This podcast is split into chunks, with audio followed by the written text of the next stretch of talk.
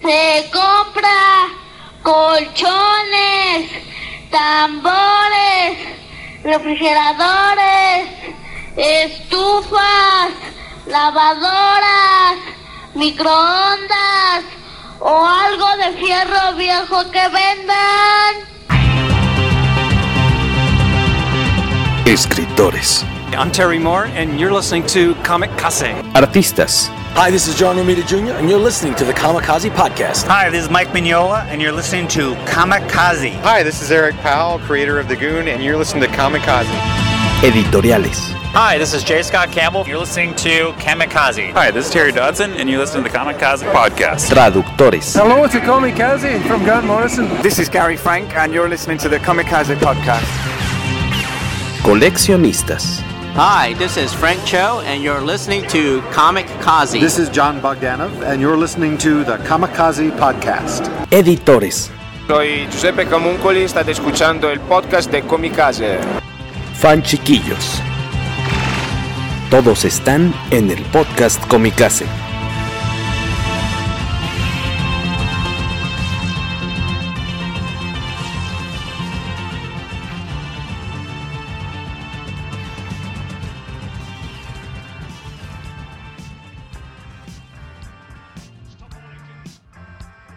Hola, hola, buenas noches, ¿qué tal? Buenos días, buenas tardes y buenas noches a quienes le están dando play en alguna de las plataformas de audio donde solemos soltar al poderoso podcast Comicase casi cada semana. Y bienvenidos a quienes están uniéndose en esta noche, eh, en esta ocasión de viernes, para platicar Comicase acá un rato con nosotros sobre el tema de esta ocasión, que es la película Prey, o también por ahí le llaman Depredador Presa, eh, que se estrenó hace, que será como un par de semanitas, un poquito menos tal vez, eh, y tenemos amigos y también eh, pues a la, a la guardia comicasera, por aquí está el señor Waco. Saludos kawais. Saludos, saludos. Es que, que, tenía apagado el micrófono. Sí, que de, que de haber sido el programa en miércoles no hubiera podido estar, pero acá andamos que andabas de vaguillo con mi va a sonar horrible, de vaguillo con mi esposa en el cine, me contaron las malas lenguas viendo el, el, la extendida del Señor de los No, Anillos. no fue la no, no, son las extendidas, es la, son las versiones normales. Las que Ah, están, bueno. es que ahorita a la gente Me hubiera ofendido si hubiera sido la extendida.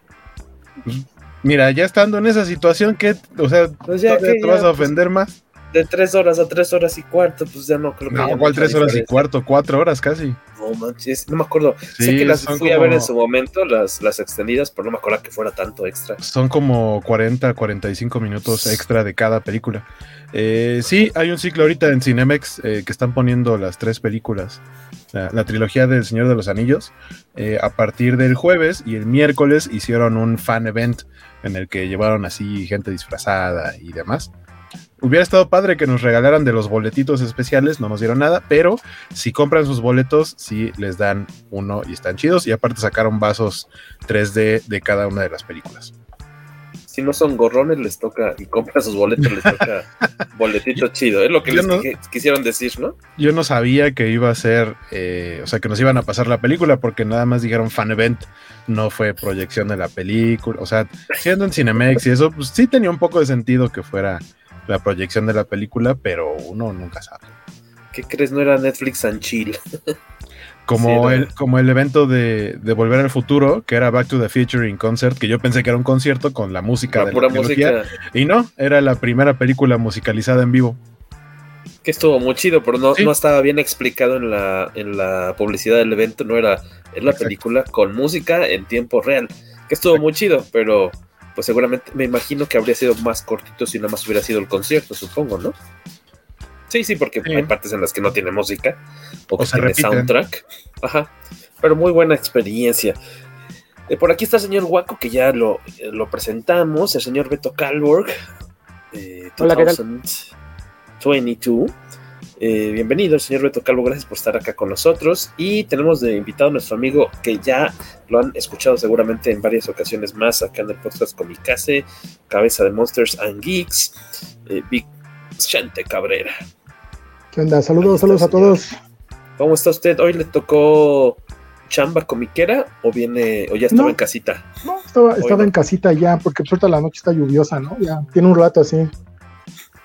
Ustedes no, no están para saberlo ni yo para contarlo, pero seguramente a Vicente, si ustedes, eh, aparte de, seguirlo en, los, ahora sí que en, los programas y todos los contenidos que genera Monsters and Geeks, si son clientes de la tienda de cómics, cómics México allá en, por el rumbo de, de Tacubaya Patriotismo, de la Salle, este, más de una vez seguramente lo habrán podido encontrar allá, esquilmando algún lector primerizo.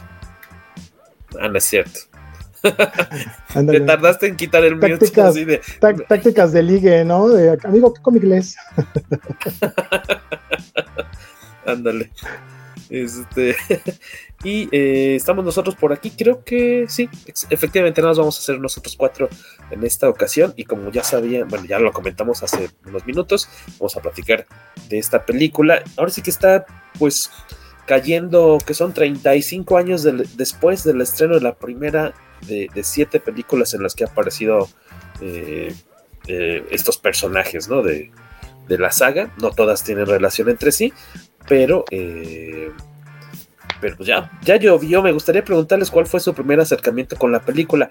Ah, no creo que les haya tocado verla en cine, porque aunque se hubiera estrenado en cine y ustedes estuvieran vivitos y coleando, a lo mejor me imagino que no los habrían dejado pasar a verla, que es del 85, no, 87, perdón. ¿Cuál, ¿Cuál, fue su primer acercamiento? Vayámonos primero con Beto Calvo.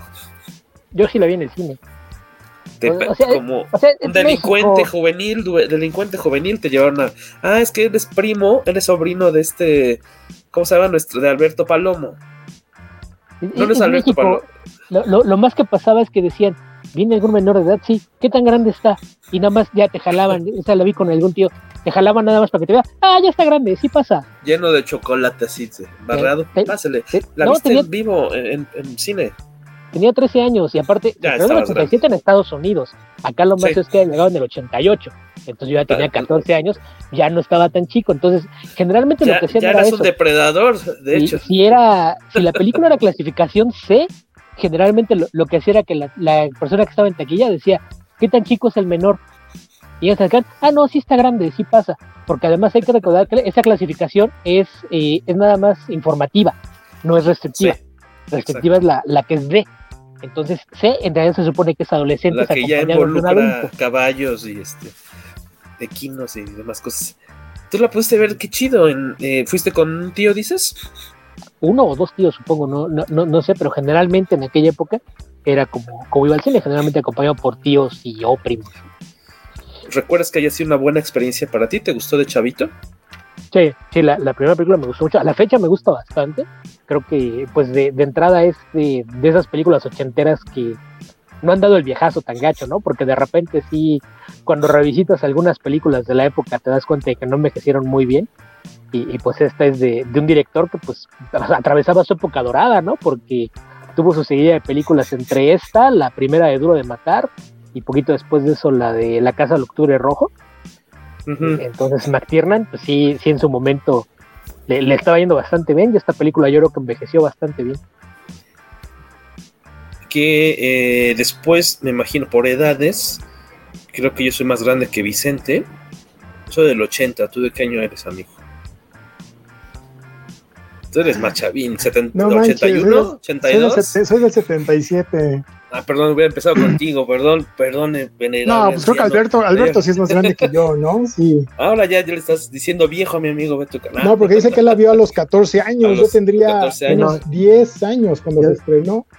Yo, soy yo, yo recuerdo, recuerdo los trailers por un programa que se llamaba, este, Ay, no me acuerdo el nombre, pero era un programa dedicado a puros trailers que salía mucho en Canal 7, Canal 8 en ese entonces. Bueno, lo que era, okay. lo que era TV Azteca todavía. Este, era un programa especializado de puros trailers. Y, y, su frase final era de el cine se ve mejor en el cine, ¿no? Es, es lo que tenía esto.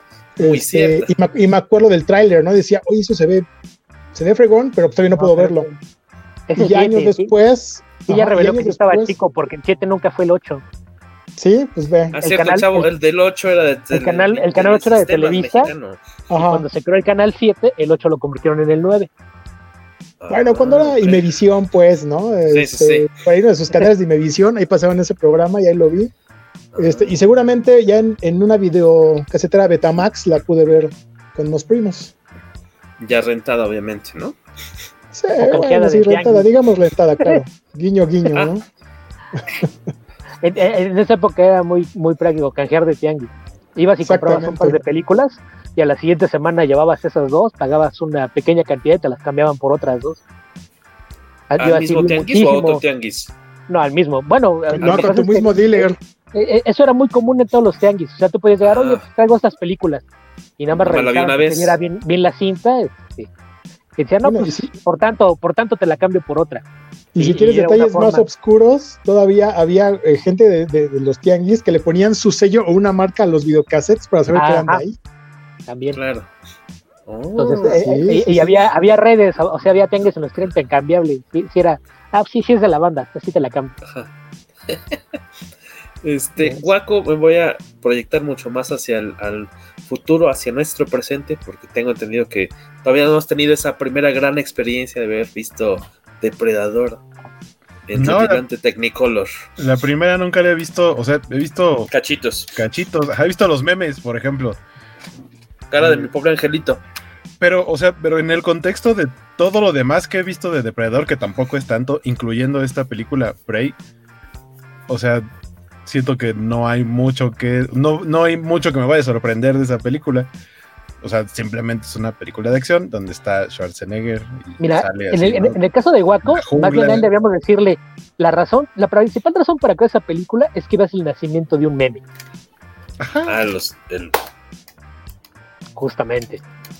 Para e esa es razón, escuchan, razón más eso lo que hice. mi, no se me mi... descosió el pantalón en público, sino que fue un un abrazo, un, un, apretar de manos.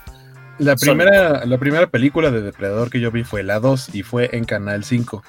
De esas que pasaban ya en la noche y algún día la estaban pasando. O sea, ni siquiera creo que haya sido estreno ni nada, sino que dije, ah, pues voy a verla. Y, y me gustó, o sea, sigue siendo probablemente mi favorita. O sea, de las otras que he visto, que no he visto tantas, es, es la que más me ha gustado. Me gusta mucho el concepto del depredador en la ciudad el depredador en la jungla, no sé, siento, insisto, siento que no tiene demasiado que ofrecerme como trama, pero en la ciudad me gustó con, con todos sus eh, pormenores, pero, pero me latió la idea de, de, enfrentamiento de un policía contra algo que es mucho más salvaje, como en este caso el depredador. Aprovechamos para mandar saludos a quienes andan por aquí, que ya también como decíamos en la convocatoria, aquellos que no de nueva cuenta no tienen nada importante que hacer el viernes en la noche, nos hacen el favor de acompañarnos en esta ocasión. Alberto Palomo, el buen Federico Ble, este colorista, artista, que trabaja mucho con Marvel y con dibujando, su, su especialidad es dibujar en los pies al arte de Rob Liefeld, Luis. Parker, Liefeld. Siempre me equivoco con el apellido de este señor. Siempre más acuérdate piensa que en empieza que es un hocicón y empieza con mentira. El- Ajá, Eso es, mentira, es un hocicón y empieza con mentira. Es la forma, la fórmula rápida de recordar la pronunciación correcta. Atom Deras nos dice: Saludos, qué chido que están transmitiendo en viernes. Pues fue un error de la Matrix, pero pues andamos acá, Atom. Los escucho tomando una chelita. Eh, ya empezaron los albures tan temprano, dice este Federico. Eh, dice Palomo, ¿qué tal, mis bros? ¿Listos para que NECA nos quite una quincena más? Los que coleccionan juguetes, figuras de acción, saben que NECA es la vieja confiable de NECA. Eh, ha sacado una cantidad impresionante de muñecos de, de la saga. Yo creo que tiene por lo menos unos 15 años sacando muñecos. No sé cuántos existan, pero pues al año salen varios. Entonces seguramente es de esta, quiero suponer que de esta película habrá figuras en cualquier momento. Si no es que yo no las he visto anunciadas todavía, pero por lo menos a la chica, a la protagonista, sí me gustaría tenerla en muñeca. Y, eh, y el Predator nuevo, pues, Inflable. inflable. Leí que hablaban de Predator. Qué menso. ¿Qué dice esto, guaco? Gerardo de LCG. Eh, dice Ley que hablaban de depredador, de depredador y pensé que era el documental sobre Army Hammer. El- que, por cierto, esa película sí se estrenó en México. La película en la que. La última película, eh, como. es- Pues tal cual, en la que justamente creo que coincidió con todo este escándalo que tuvo alrededor de Armie Hammer de que era este caníbal y demás cosas. No sé, ya tiene poquito que, que, se relaciona con un chavito más joven. No, ni. Sí, sí o sea, sí, Yo creo que no se estrenó en México, yo creo. Alberto Palomo, depredador mejor conocido como los macizos contra un alien más macizo. Ah, mira, este es buena, buen comentario. ¿Qué nos dice Federico, señor Beto Calvo? No sé, estoy en el celular, no alcanzo a leer eso. Entonces, este, Vicente. ¿Se alcanzas a ver? Te la puse difícil. No, sí alcanzo a ver, ya. Hace como tres años fui a Puerto Vallarta y fui a donde se supone grabaron la primera del Depredador. Es una evidente trampa de turistas, no caigan maigos. Pero que dé más detalles, porque es una evidente trampa de turistas. Es, es más fácil visitar la Glorieta de Insurgentes bajo la premisa de que ahí se grabó este, Total, la de Total Rincón. Y, y ya, ahí no te timan porque ese sí es cierto, ahí está. Podrías hacer un tour muy bonito de Total Recall, ¿no? Por varios, por allá Chabacano, por aquí, por acá. Ese estaría padre, hay que ofrecerlo.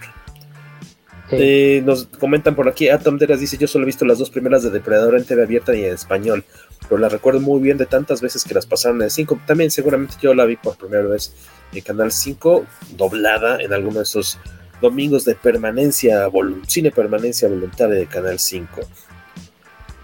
Y de tarea te dejamos, Atom, checar eh, la filmografía de Army Hammer, el llanero solitario de Disney. Disney o Disney. Chécalo para que veas cuál era la última película o penúltima en la, que ya como que aparentemente estaba muy buena, pero pues es cuando tronó su escándalo y pues ya como que su carrera se fue al hoyo. Nos decíamos 35 años de estrenada la película, nos platicaban como cuál fue su primera experiencia o, cuál es su primera no experiencia con la primerísima. Y este, estábamos este, platicando, no es cierto, no estamos platicando porque no lo hemos empezado a comentar, este, hace semana y cachito sale esta nueva película de, de Prey que estaba leyendo que, que, tuvo un proceso interesante porque como que todo el tiempo se mantuvo como en secreto en que se trataba de una película relacionada con, con Depredador y demás, tenía otro título que se llamaba Skull, eh, no querían decirlo hasta que la hasta que 20th Century sacó eh, pues ya se le chispoteó en algún momento de la dos años después de, durante los primeros en algún momento los primeros dos años de producción sacaron un comunicado ah sí estamos haciendo una película eh, que tiene que ver con Depredador y se llama así y ya me le spoilearon sin querer la sorpresa que estaba preparando todo el equipo de, de producción de la cinta. No es que eh, prepararon una sorpresa se la estaban tratando de esconder a HBO se la, ese es el chisme completo. Pues es, es especulación, o sea, na, nadie está seguro de por qué, pero la, la, razón por la que no se estrenó en cines es porque esta producción empezó cuando todavía no se concretaba la fusión de, bueno, la, la absorción de Fox por parte de Disney, entonces como empezó antes, caía dentro de los contratos que tenía firmado Fox y todas las películas de cine de Fox eh, por contrato tienen que caer en HBO Max. Entonces, okay. esa fue la razón por la que al parecer estaban tratando de, de, hacer parecer como que era una producción distinta que había arrancado después para tratar de, de, librarla de eso. Ya cuando no se pudo, pues fue que decidieron, pues entonces no va al cine, la ponemos directo en una de nuestras plataformas y, y evitamos y da, darle el gusto a HBO Max de ponerle las manos encima a una de nuestras franquicias.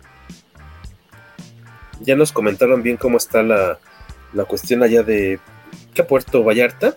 Federico Ble dice que esta eh, trampa de turistas se trata de un cerro con un restaurante sobrepreciado que tienen un vato en traje, un vato en traje de depredador que te cobra la foto y un helicóptero que es de tamaño de Bird Troyer, que es el mini-me, para aquellos que estamos este, acostumbrados a, a, ese mote, sabemos bien, muy bien quién es Bernard Troyer. ok, entonces puro hay un, un, un, robo en despoblado, Federico. Gracias por advertirnos. Cuidado cuando vayan a Puerto Vallarta. Este, y acá interesante, en su momento yo no sé si a ustedes les gustó la, la película de mm, esta, bueno, la segunda película de eh, Cloverfield. ¿Cómo es? Avenida... Ten Cloverfield Avenida Clover. ¿Cómo dijiste, perdón? Ten Cloverfield Lane. Eh, yo me acuerdo que en su momento a mí me, me, encantó. Yo hasta hace muy poquito sabía que el director era el mismo. Eh, y, y, eso me dieron más ganas todavía de, de verla porque me acuerdo que de la de Clo Cloverfield Lane, el, el trailer, o sea, la película la disfrutamos mucho, pero me acuerdo que el tráiler era muy bueno, el tráiler con, con... El tráiler es mejor canción. que la película. Yo creo que el tráiler es mejor que la película y aún así la película me gusta mucho, pero el tráiler es, es malita. Es. La, la, es que la película es malita. Está, está, entretenida, pero es malita. A mí me gusta mucho, pero el tráiler es maravilloso. Ahí más bien la genialidad fue el, el ploy de marketing. De... No, que deje el editor, el, el ploy de marketing, porque la película se estrenó de sorpresa. Habían dicho, no, pues esta va a Netflix, va a Netflix, va a Netflix, y de repente dice, se estrena hoy, al acabar el partido de fútbol americano. No, esa fue la tercera, ¿no? No, esa fue la tercera, amigo. Ah, no, cierto, cierto, esa fue la tercera. Sí, sí no, tú, lo la de John. Sí, sí, sí. Eh, sí, la, la, tercera fue la que John Candy, a, a la de John Goodman. Ajá, la segunda, la segunda. Sí, no, la segunda. Sí, a mí me parece entretenida, pero yo creo que sí es un bajón respecto a la primera. Que la primera lo que no me gusta es el final. La, la segunda creo que ha sido un bajón. La tercera, esta sí es mala a secas. Eh, ¿tú, habías visto las, las películas de Cloverfield, Waco? Sí, justamente. Según yo también vi Paradox, la neta no me acuerdo de qué iba. Pero, pero es, Paradox, pero, olvídala, ¿no? no pero no, las, las, las primeras, las primeras dos sí, o sea, eh, Cloverfield Lane, Ten Cloverfield, Cloverfield Lane me gustó mucho. Y la original. Flowers, ¿no? Y la original, la original, la primera, eh, sí fue una, una sorpresa grata para mí. Fue, fue una gran experiencia esa película. ¿A ti, Vic Cabrera? Pues yo creo que las tres son sorpresivas de una u otra forma, aunque sea mala la tercera. El, el, el marketing de ahí viene esta película, no, no es cierto. Ahorita que acabemos este programa, va a empezar ya a, a, poder verla en Netflix, ¿no? O sea, eso fue así de wow, nunca se había hecho. Entonces fue sorpresivo, aunque el resultado a mucha gente no le gusta o, o cojea, ¿no?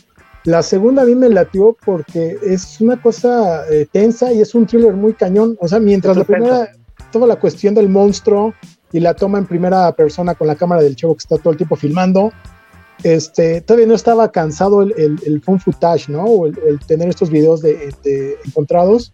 Entonces fue, fue algo divertido. Y la segunda, pues cambiarlo completamente también estuvo muy chida. A mí me gusta mucho la 2. De hecho, creo que de las tres la que más me gusta. Probablemente sea la más entretenida. Aunque es la más tramposa. Por eso. Este, pero, pero creo que el director Daniel Strachberg hace un buen trabajo. O sea, pareció sí, su, su, debut, su debut cinematográfico lo hizo muy bien. Porque él después de esto se dedicó a dirigir episodios de series de televisión hasta que le dieron el, el, el este, el trabajo de director con esta de Depredador, Prey. Eh, que no se lo dieron, ¿no? más, más, bien él lo pidió, porque en realidad el, el proyecto este de, de tenerla con, contra Cherokee es una idea que plantearon él y el guionista que también yeah. es su debut.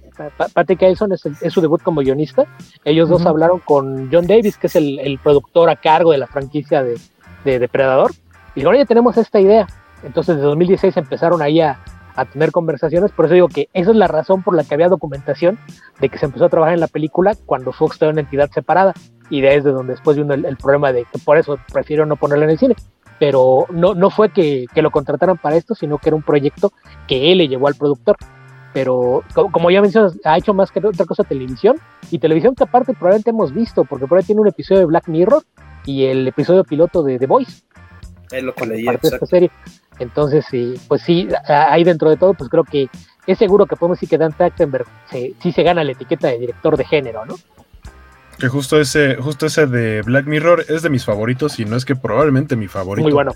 Porque está, es el de videojuegos en el que se supone que invitan a un chavo que se la vive como de trotamundos, que justamente el actor es el que hace a...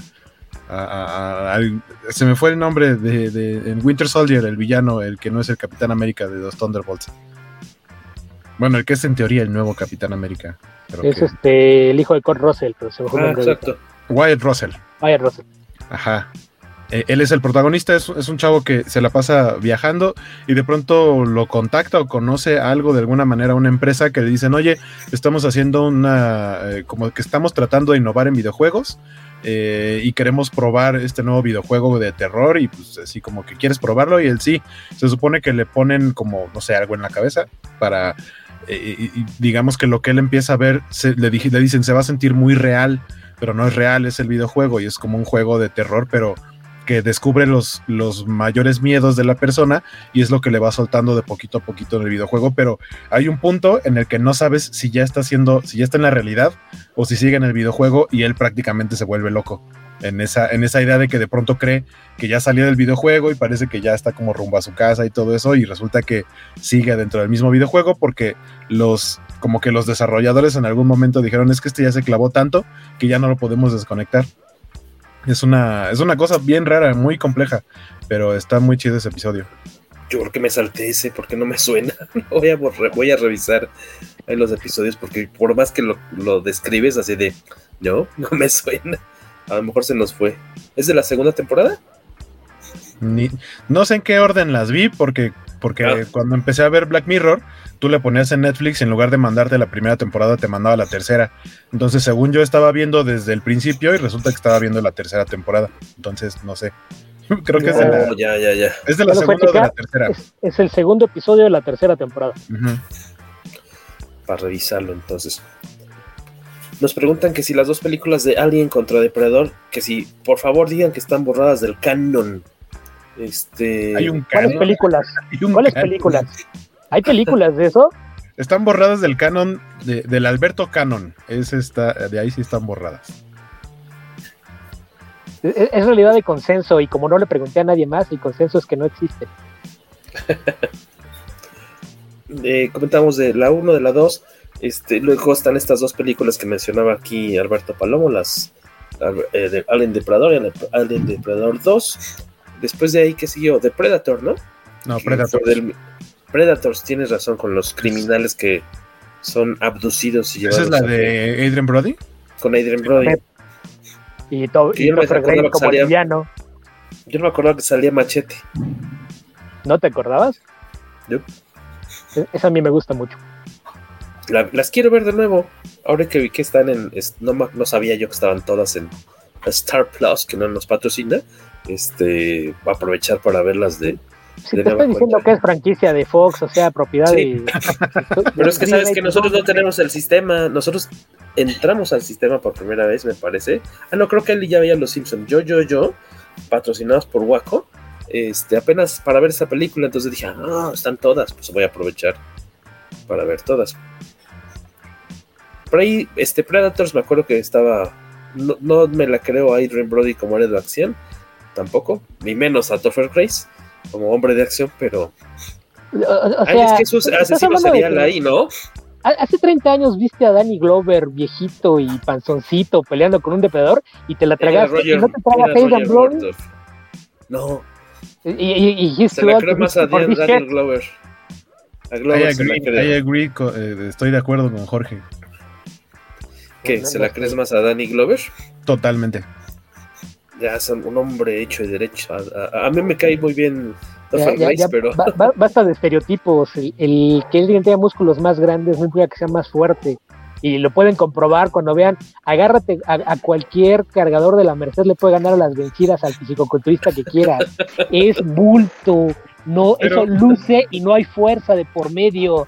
Pero, pero Danny Glover yo lo vi en, en, Arma Mortal siendo un héroe de acción bastante chistoso y a Topher Grace lo vi en That 70 Show y después en Spider-Man 3, ah, bueno. así que... Con, con, ese antecedente sí, el problema es que de repente hay actores que sí los, los identificas demasiado con un papel. Pero ¿cuál es el pretexto con Adrian Brody? Que fue el pianista, eh, ¿no? El pianista. que tiene hambre. Y que sí, el meme de que no dispare.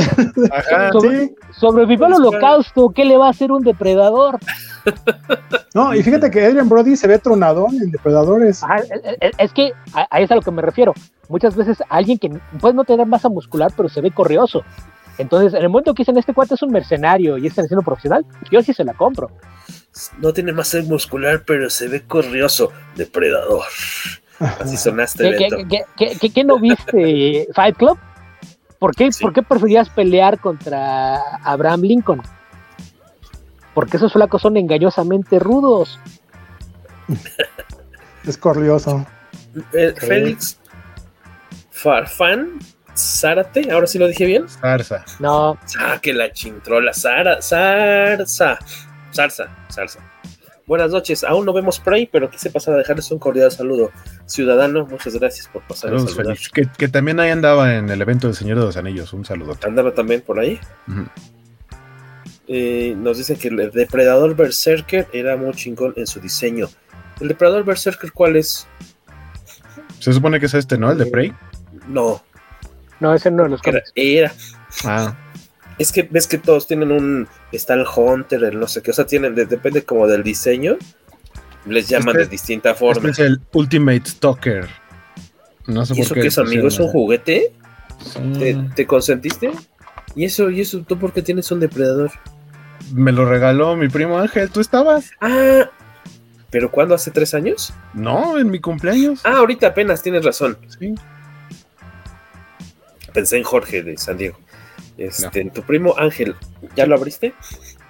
Sí, ¿no, ¿no viste? Mira, así.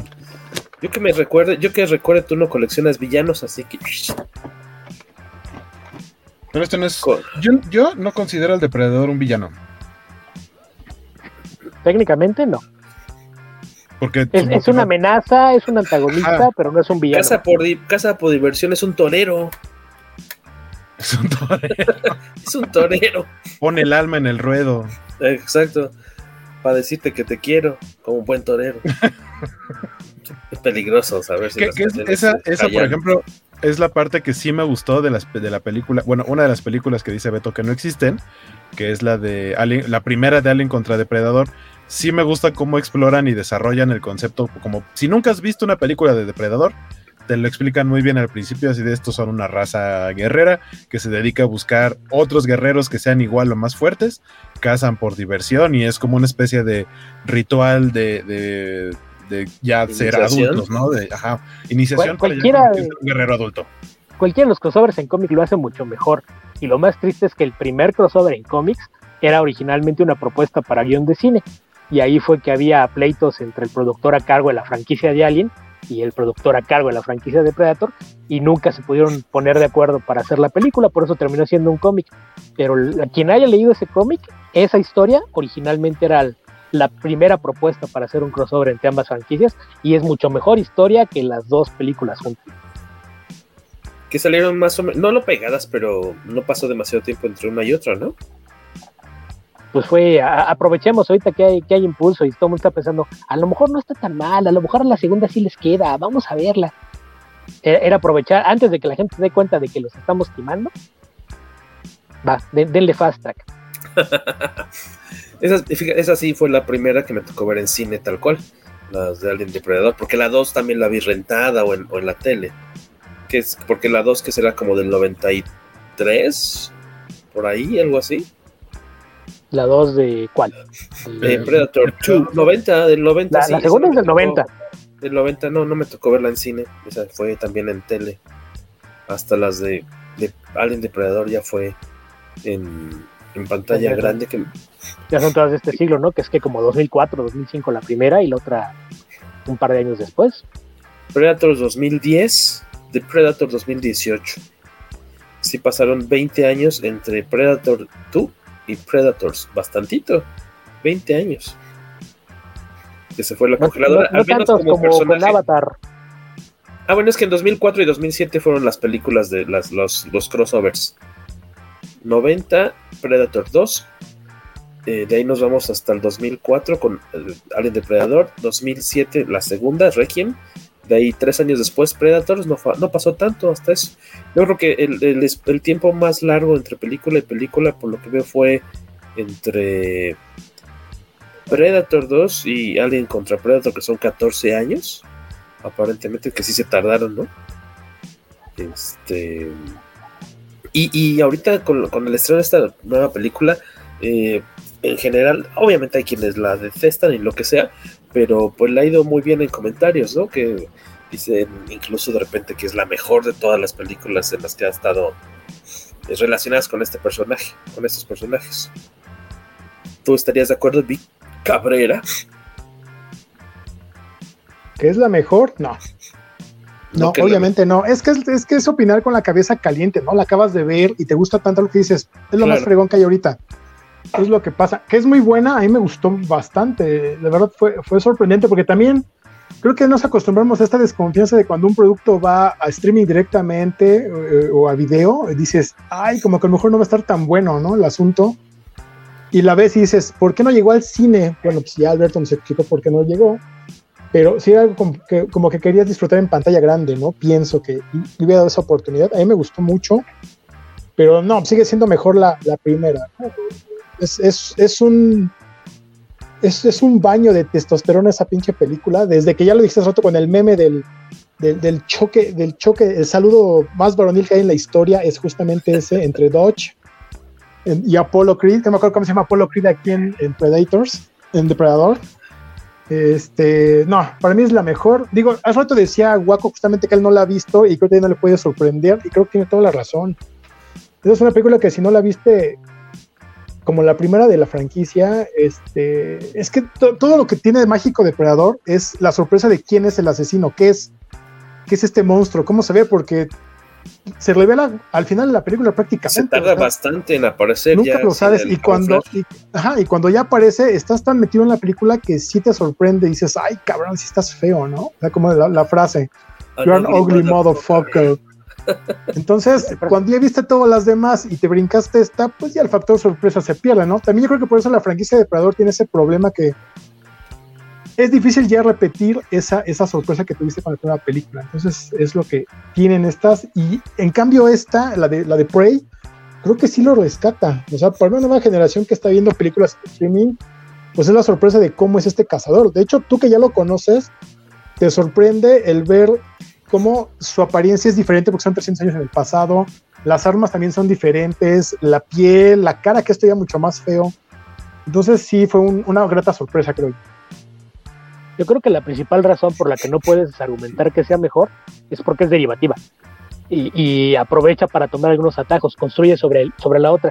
Entonces yo creo que sí está a nivel construcción de, de trama, personajes, estructura narrativa, lo que quieras, sí la pongo al nivel por lo menos de la primera y, por encimita de cualquiera de, las otras precuelas, o secuelas más bien, pero el, hecho de que sea derivativa, pues sí te permite hacer un poquito de trampa, ¿no? Porque, por ejemplo, no, no requieres eh, mantener tanto el suspenso con esconder a, la criatura, justamente por esto, porque ya lo conoces, sabes lo que es. En, entonces, en ese sentido, sí aprovechan para de repente da, darte algunas pistitas cuando ves el, camuflaje, pero tiene muchísimos detalles que, que, me gustan mucho porque, por ejemplo, rescata la, la esencia esta de, pues es un cazador que va a enfrentar a otros cazadores. Y, como también desde un principio te, planta el mismo conflicto que en la primera, que tienes un montón de machos musculosos que van a, enfrentar a la criatura y a final de cuentas no les sirve de nada hacer e, esos machos musculosos, sino que tienen que empezar a pelear con inteligencia. Y aquí pasa lo mismo, lo, los bravos comanches son, son los primeros que, que caen y, y, la chava creo que se detiene a analizar qué es lo que está enfrentando, es la, la que al final encuentra el modo de, de, de, poder salir adelante. Entonces, en ese sentido, yo creo que rescata todo el espíritu de, de la franquicia original, es como un back to basics, que además mucha gente decía, pero ¿por qué irse al pasado? Y, y, es algo que tampoco es la primera vez. En, en los cómics lo han hecho mucho. Hay muchísimas eh, historias en los cómics que están ambientadas en el pasado y son muy buenas. Y eso que menciona Vicente de, de que ves distinto el equipo, me, me, gustó ese detalle. Que es 300 años en el pasado y el hecho de que aquí la tecnología haya cambiado en esos 300 años, pues eh, tú esperarías que incluso una serie avanzada también en esos 300 años cambió algo, ¿no? Entonces sí, sí te das cuenta de que algunas de las armas son como versiones un poquito más primitivas, ¿no? Eh, por ejemplo, tienes el, mismo localizador láser en, el hombro, pero es distinto, ¿no? Viene, viene fijo en el casco, es bastante más pequeño, e incluso la, ya, llamémosle ballesta a la que está conectado, no parece tener la, la misma potencia que, que, las armas más modernas que usa. Entonces, tiene muchos detallitos que a nivel construcción me gustaron mucho, y sí me parece que es, probablemente la mejor secuela que tiene la original. Por aquí nos dicen, tenemos a Mira, a Federico, a Ed Plus y a Luis Entíes coincidiendo en que dicen los tres que la mejor de la franquicia de Depredador es el juego de maquinita de Alien contra Predator de los 90. La mejor Alien contra Depredador fue el videojuego de Capcom del 94. Ed Blues, el arcade o arcade de Alien contra Predator es una joya. Me acuerdo que era muy divertido, tipo Final Fight, ¿no? Como le decían de. ¿Qué era? Este. Smash and qué? Tenía un, un ese tipo, el género de, de, ir avanzando y no más derrotando de izquierda a derecha a tus enemigos, ¿no? Ir beat avanzando. Beat em up, perdón, beat em up. Y con todo el look de los jueguitos de Capcom eh, noventero. Es muy divertido que incluso tiene su serie de, de figuras de acción cortesía de NECA. Con todo el estilacho eh, noventero. El Depredador 1 es un tributo a la masculinidad, dicen por ahí. Exacto. Eh, algo que también gustó mucho es que creo que, no sé si fue a destiempo o cómo estuvo, porque algunas personas no se habían dado cuenta, o no sé, o, a lo mejor eh, no se le hizo tanta difusión, pero gustó mucho también esta opción de que puedes ver la película en, con subtítulos, no, perdón, con audio, ¿no? Doblada al, al Comanche, ¿no? Porque no está. En realidad, no está doblada, refilmaron las escenas. O sea, si lo piensas bien, realmente no hay tantos argumentos y hay incluso frases que ya están. Entonces refilmaron las, las escenas que requerían todo lo que se grabó en inglés, grabaron tomas adicionales en, Comanche y eso es lo, lo que se va a presentar, una versión en Comanche. Yo, yo, leía que estaba, que les volvieron a llamar, pero para grabar las líneas, porque por ejemplo, vimos otros minutitos, ya que la habíamos acabado de ver, la pusimos de nuevo y, no hace match eh, lo que están diciendo en Comanche con la boca, con el movimiento de los labios, entonces suena a que está doblada. Pero igual también, habría que checar. También recuerda que muchas veces en las películas el audio se graba aparte, entonces el, que no haya match no, no siempre implica que haya habido un doblaje, sino que a veces, el, audio, se regrabó por separado. Repetirlo, ¿no? O si hubo correcciones de los argumentos, eso se, se graba por separado. Alberto Palomo, yo juego con el de Predator Elder en el juego de arcade, arcades. Y estaría chido que mencionáramos el corto de Batman Death Ends. De Batman contra Predator 90, este 2000 erísimo, ¿no? Que creo que no había forma de verlo de manera legal, no sé. Yo me acuerdo que lo conseguía siempre en DVD pirata, en convenciones de cómics y así. Este, de Sandy siempre se me olvida si era Colora o Sandy Corolla. Corolla. Corolla, que aparte tiene ahí una relación interesante con el con Jurassic Park, ¿no? Tiene él tuvo que ver algo con el diseño del logo. Sabemos que, o sea, está la novela de Michael Crichton y el logo lo hizo este Chip Keith para la novela, pero él algo tuvo que ver como con el con el diseño eh, él ahí tiene una relación interesante con, con, el, con el logo de Jurassic Park. Este, pues es como un, él es como Stuntman, ¿no? Doble de acción, si no me equivoco, Sandy Corolla. Y este, y hizo hace ya unos bastantes añitos o pues este fan film. A mí me gustó mucho, me acuerdo que estaba muy divertido de un, de un Batman este eh, que se enfrenta a es a un solo depredador, ¿verdad? Y luego llegan, le, echan un montón al final de la película, pero ahí se queda en suspenso. Muy divertido. Si nunca lo han visto, pues vale la pena ir darle. Al, final lo que aparece es un xenomorfo. Sí, se le va, se ve ahí como entre la lluvia, ¿no? E, este es el cliffhanger en el que cierra. También nos dice Federico Ble que él, yo sí, yo sí la vería doblada toda por el Comanche, pero Sergio Ramos. Ya me autoalburé dicen por acá. Eh, y em, eh, Joaquín, ¿tú cómo viste esta nueva película? Ya nos comentaba un poco Vic que dice, dice, no, pues yo no coincido con que sea la mejor de todas, pero sí le, sí le agradó bastante la experiencia. Eh, no podemos decirte si, si es la mejor de todas para ti porque has visto partes de unas, otras completas, pero ¿te pareció una buena película? ¿La disfrutaste? Sí, me gustó mucho. De hecho, dije, usualmente hay cierto tipo de películas, y esta fue el caso, en las que digo, voy a poner un como medidor externo a lo que normal, a como yo normalmente veo las películas, y fue verla con mi papá. Dije, la voy a ver con mi papá, porque mi papá no es muy de, de películas de ciencia ficción, pero sí de acción. Entonces quiero ver qué tanta, qué tanto nivel o qué tanto balance hay entre la parte del extraterrestre y la parte en que es acción. Por ahí eh, vi, comentarios que, mencionaban que era algo similar a, The Revenant, la de Leonardo DiCaprio. Y eh, a mi papá le gustó mucho esa película. Yo no la he visto, he visto cachitos también, pero eh, se la puse justamente por eso. Y, y sí, o sea, a mí me gustó mucho. Siento que hay una, hay una parte al principio que tiende a ser un poquito lenta, y eso lo noté porque volteé a ver a mi papá y ya estaba cerrando los ojos, pero en cuanto empieza la acción, ya lo regresó y ya no se volvió, ya no volvió a cabecear ni nada y terminó gustando. Y algo, algo que también me gustó mucho es que no se, no, no, es una película que te canse porque dura hora y media. Es, una, es, es algo muy rápido. Es una historia que no da muchos rodeos. Va muy directo a lo que es. Eh, he leído muchísimos comentarios que se me hacen pues, fuera de lugar porque te están explicando que la morra ya está entrenada. O sea, a pesar de que la están tratando de como encasillar en las actividades eh, de su género, que tal cual es como ponte a hacer algo de herbolaria, que a fin de cuentas le termina ayudando pero ella eh, no, no, deja de querer ser una cazadora y le aprende a su hermano y está con su hermano y, y aunque los demás como que la, la, la, malmiran, ella está duro y dale y desde el principio se ve que es muy hábil y lo único que hace en el proceso de la película es perfeccionar su habilidad y encontrar su manera, porque al principio solamente tiene los elementos de cómo cazan los demás y ella encuentra su manera y cuando lo hace, es que, es que desarrolla, eh, digamos, el paquete completo para poder enfrentarse al, villano final. Eso, eso me gustó, me gustó bastante. Eh, esto de que su, su, hacha la tenga amarrada con un hilito, y entonces la puede jalar y, y, regresar y todo está muy chido. Que traiga como compañero un perrito.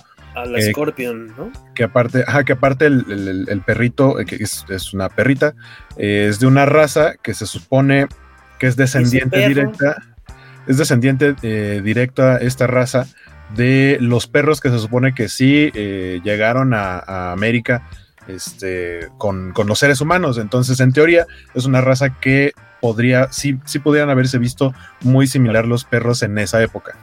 Eh, que no tenía previo entrenamiento, tenía dos meses antes de la filmación, fue que dijeron, este va a ser el perro que vamos a usar. Y si, y si no me entero de eso, o sea, más bien, si no hubiera visto ese dato, ni me hubiera enterado porque se ve súper bien eh, entrenada la perrita. Eh, desde el momento en, en, este tipo de películas en las que sé que va a haber descuartizados, sangre, mutilados y demás, y me ponen un perrito así de tierno, yo digo, por el amor de Dios, no lo hagan. Sí, sí, sí. Ajá, yo sufro toda la película, nomás esperando que no le vaya a pasar nada al perrito. Y afortunadamente lo más que le pasa es que le, le se atrapa la cola en una trampa pero, pero muy útil, o sea, sí ayuda mucho a, a, la chica a final de cuentas. Este, y en general, en general, en general me gustó mucho, me pareció bastante entretenida. No, no es que fuera yo con grandes expectativas, pero tampoco esperando a una basura, pero al final sí dije, ah, miren, qué chido.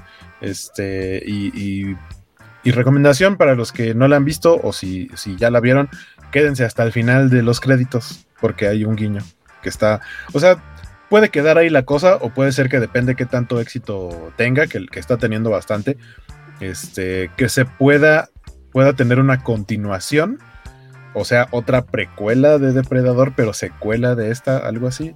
No, no sé, yo siento que podría quedar solita así esta sí, película, está bien, sin ¿no? broncas, este, y ya, me gustó mucho. ¿Tú quieres secuela, Víctor? Víctor, ¿por qué te cambié? Vicente, es que dice Vic. Vicenta, ¿tú quieres secuela? Para cortar. No, la neta, la neta sí está perfecta, ¿no? O sea, no necesito que me expliquen más, como dice Guaco, la, la, la, imagen que vemos con las pinturas que aparecen entre los créditos, ya es suficiente, ¿no? O sea, ya con eso entiendes que va a pasar algo más.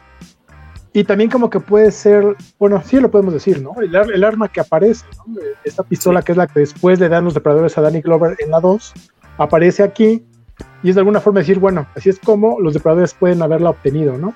Que no lo vemos sí. aquí y no pensamos como verlo, ¿no? Y hay muchas este, eh, de, hipótesis en internet sobre eso. No, es que de hecho sí hay un origen para la pistola en cuestión. Bueno, pero en cómic, ¿no? Cómic, pero sí. a, es que acá, a, acá eh, eh, aparte es un cómic bien cortito. Sí, por ahí, seis, quien, quien haya leído. Eh, deben ser 9, 10 páginas. Sí. Eso creo que se llama 1718. O sea, es una historia que transcurre un año antes que esta película, que, que tiene lugar en 1719, pero es en donde un, un depredador eh, está cazando en el Caribe, en la época de los piratas.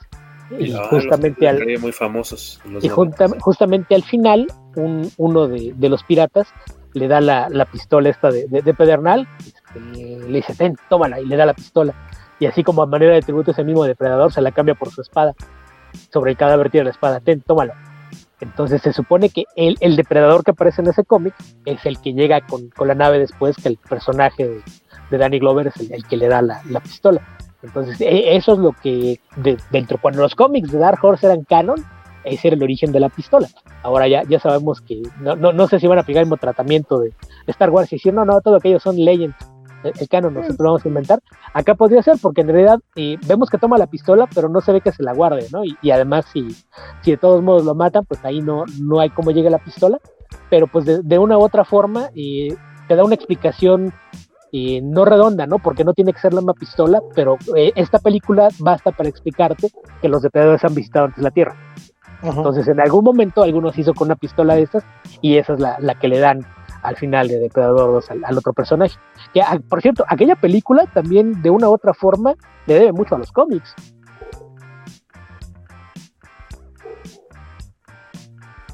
Ajá. Sigue. Ah, no, bueno, e, es que no, no sé si alguna vez eh, han leído lo que fue el primer cómic de Depredador, que fue una miniserie de cuatro números que se llamaba nada más Predator. E, e, esa cuando la reimprimieron ya le pusieron un título, le pusieron Concrete Jungle. La historia sigue a un detective de Nueva York que tiene que enfrentar al, depredador.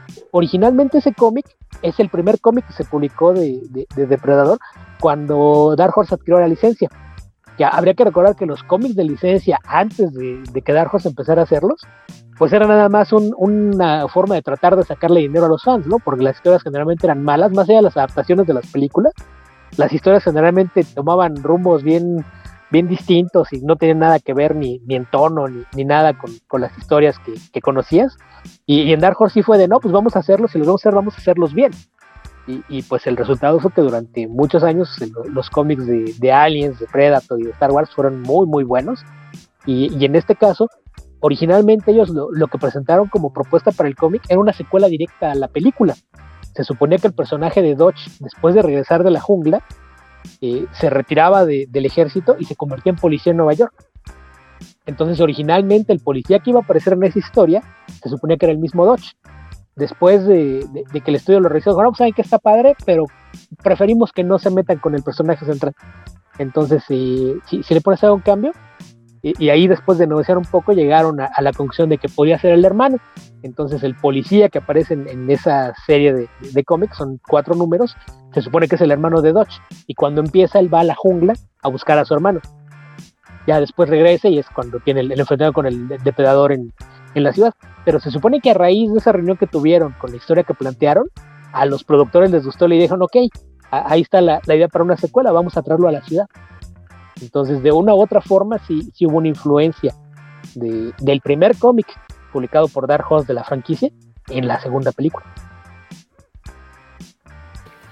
Por acá nos, nos preguntaban, eh, ¿qué será? En algún momento de la pandemia se habían anunciado con bombo y platillo los cómics de Marvel tanto de Alien como de Depredador, ¿no? Y no mucho tiempo después este, de Reversa Mami, eh, pero con los de Depredador, si no me equivoco. Había, ¿Cuál era la bronca legal o, a qué se refiere? ¿Por qué habría ese problema? ¿Tiene que ver con, con Disney o, qué rollo? Porque hay unos que, bueno, tú que estás más pegado a la tienda de cómics, Vicente, pues ya llegaron, ya esta, esta semana ya. Los de Depredador. Depredador, ya a partir del martes en tiendas gringas ya está el título, el número uno. ¿Cuál es el Por lo que recuerdo, tuvo que haber salido casi, tuvo que haber salido casi a la par que el de Alien hace un año. Exacto. Pero hubo un problema, no sé si era con los guionistas o productores de, Depredador, que mm. no sé cuál fue el relajo con los derechos, que no podían como que todavía Disney sacar algo de ello. Entonces por eso se retrasaron, porque de hecho había unas portadas, bueno, unos anuncios teaser donde veías al depredador con el casco de Iron Man. ¿no? Este, empezaron a sacar mucho las portadas variantes que iba a haber en títulos de Marvel enfrentando a los héroes, que todavía no era un crossover directamente, nada más eran las portadas temáticas, y de pronto dijeron, pum, no, no, no van a seguir ni las portadas, ni el cómic todavía, se aguántense. Y no recuerdo si fue en Blending Cool, que esta página que es más como de chismes que de información real, empezaban a meter esta idea de, que el problema con los, con los guionistas. Ya, entonces más bien no se canceló, sino que se pospuso. Se pospuso, pero ya están. O sea, esta semana ya puedes ir a tu tienda de confianza y ahí, los vas a encontrar. Y si haces el saludo secreto, este, te hacen un descuento con. ¿De qué te preguntan por aquí? ¿Que de qué tacos te gustan? Sí, de suadero, de pastor, que con cuáles y cuántos consiguen un descuento. no, yo no manejo descuentos. yo solo llevo redes. Ah, bueno. Eh, si la figura de Naru no viene con perrito, renuncio, dice Federico. Ojalá sí la, incluya. Eh, decíamos por ahí. Eh, bueno, Beto nos estaba comentando la, cuestión de la relación de esta primera miniserie de Depredador de Dark Horse como pues esta primera idea de lo que después se utilizó para la, secuela con, con Danny Glover. Aquí en México creo que no llegó casi nada, ¿no? De, cómics de Depredador, más allá del famoso Batman de Depredador de, de Kubert, ¿no? ¿Es Andy o Adam? Y los dos. ambos. Eh, eh, es, Andy entintado por Adam. Y, Gibbons, ¿no? Una historia de David Gibbons, dibujo de, de Andy entintado por Adam.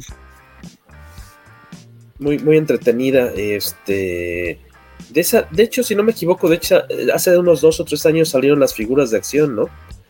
De Comic Con, que salió primero Alien de este, Depredador Batman y al año siguiente el Superman Alien. Exclusivas que serían este. ¿Son Mattel? Mattel, ¿no? Sí. Creo, que salieron a la par, ¿eh? Al mismo, tiempo, ¿no, ¿no eran años separados? No, creo que no. No me acuerdo. Alberto Palomo Batman contra Depredador la tengo en la versión beat, como miles de comiqueros noventeros la tenemos en como versión beat. Me imagino que Beto Calvo, ¿tú la llegaste a comprar en su momento en, la versión americana? Sí, ya, ya para los 90 yo ya compraba cómics en inglés. No, no, aguantaba, las traducciones. No, y aparte, seguramente aquí llegó con varios años de separación desde cuando salió en inglés. ¿Y quién la publicaba esta tal cual? ¿Un número y un número? ¿O nada más DC? ¿O Dark Horse? ¿O, la misma pero con portadas distintas? Mm, no, ahí no recuerdo cómo estaba. Generalmente el trato que había con, con DC y, Dark Horse es que hacían el trato eh, por dos miniseries. Entonces, generalmente cuando hacían esa clase de tratos, cada quien publicaba una. Y si no, no tenían un trato de ah. ese tipo, aparecían los números eh, nones y pares por cada una. Como lo que hicieron en el Marvel vs. DC, que el 1 y el 3 eran de una editorial y el 2 y el 4 era de la otra, hacían también mucho eso. Nada más te dabas cuenta porque cambiaba el orden en el que estaban los logotipos en las portadas. Aparecía un logotipo del lado izquierdo y otro lado derecho, y en los números pares estaban invertidos. Entonces, e, eso era generalmente la forma en que trabajaban. Si había un acuerdo para hacer más de una serie, eran una y una, y si no, eran alternando números. Miguel Ángel Vázquez, ¿qué onda? ¿Cómo están? Qué gusto toparme en vivo con ustedes. Gracias, Miguel Ángel, por andar por acá un ratito. Eh, ¿Qué cómics? Ah, estaba yo el otro día consultando una lista de, como un top, ¿no? De, hecho era un sitio especializado de fans de Depredador en el que hacían su top 10 de las mejores historias de, Depredador, se las compartiremos, eh, los inspiraremos en ese top para compartírselos eh, en español. Y, eh, pero quería preguntarte, y la, lástima que no se pudo unir con nosotros Luis Magic, que andaba de viaje, creo, y que nos decía que él tenía, colecciona, tiene varios tomos de cómics de, de, Predador. Este, pero ahora sí que a tu gusto, Beto, ¿hay algunas historias en específico? Aparte decías, de, me imagino que esta de eh, después renombrada, ¿qué era? Concrete Jungle. Concrete Jungle. Concrete Jungle, que es como imagino que ahora es más fácil ahora buscarla. Eh, aparte de Concrete Jungle, ¿alguna otro recopilatorio, algo que digas, este vale mucho la pena? Mira, si, si quieres recopilatorios, ahí el problema que tienes ahora es que con el cambio de, las licencias, Dark Horse ya no puede vender los cómics. Claro. Entonces, todo lo que salió de Dark Horse, lo que encuentras en tiendas, eso es lo que hay. Entonces, si le quieres entrar, en general la calidad de los cómics de tanto de, de Aliens como de Predador, Star Wars, los franquicias de cine, si eres fan de una franquicia, hay unas muy buenas posibilidades de que disfrutes esos cómics porque en general el nivel de calidad es de bueno para arriba. En, el caso de, Predator, fíjate, cuando hacían las miniseries, yo muy rara vez las seguía. Generalmente solamente si había algún creativo que me llamara la atención, ya fuera el, escritor o el dibujante, era cuando las compraba. Entonces de estas yo más bien las empecé a leer eh, ya, en, este siglo, cuando empezaron a aparecer unos tomos ómnibus, que no tiene el tamaño del cómic americano 5, es un poquito más chico, más, cuadradito. No tan chico como un manga, pero sí unos 2-3 centímetros más corto que, lo que es un cómic estándar, y son tomos como de 350 páginas, algo así, que recogían varias historias. Entonces, así fue como me hice muchos de estos cómics, pero sí hay varias historias que valen mucho la pena. Y, yo creo que también algo bien curioso es que muchas de las mejores historias que han hecho con los personajes son los crossovers. Porque aparte del de Batman, el, el, crossover con Just Dread y los Aliens también es muy bueno. Y ya alguna vez aquí en un episodio hace algún tiempo recomendé el Archie contra Predator, que es tiene divertidísimo. Tiene dos partes y las dos son iguales. buena? Ah, ok. Eh, las dos son muy buenas. La, secuela es eh, todavía un poquito más, más absurda porque si te parecían ridículas algunas de las cosas que hizo en la primera, en, la segunda fue ok, les gustó que hicimos cosas eh, alocadas, pues van a ver lo que vamos a hacer con esta segunda. Entonces, incluso tiene, tiene ahí la, la, escena que seguramente el sueño húmedo de muchos fans, en el que Betty y Verónica dicen, ¿y, por qué llevamos tanto tiempo peleándonos por Archie si podríamos estar nosotras dos juntas? Eh, entonces, realmente, aparte tiene un tono muy distinto porque el primero lo, lo dijo, ay, no recuerdo el, el artista se pide Ruiz, que tiene un estilo muy, muy al estilo de lo de Archie, y la, la segunda serie tiene un estilo más en, en, lo de los cómics de la línea de horror. Entonces sí, sí, sí es bastante distinto, pero las dos son escritas por Alex de Campi y son muy buenas. Y más allá de eso hay algunas series, y sobre todo hay muchas miniseries cortitas, son muy buenas. Se me ocurre, por ejemplo, Bad Blood, es una muy buena.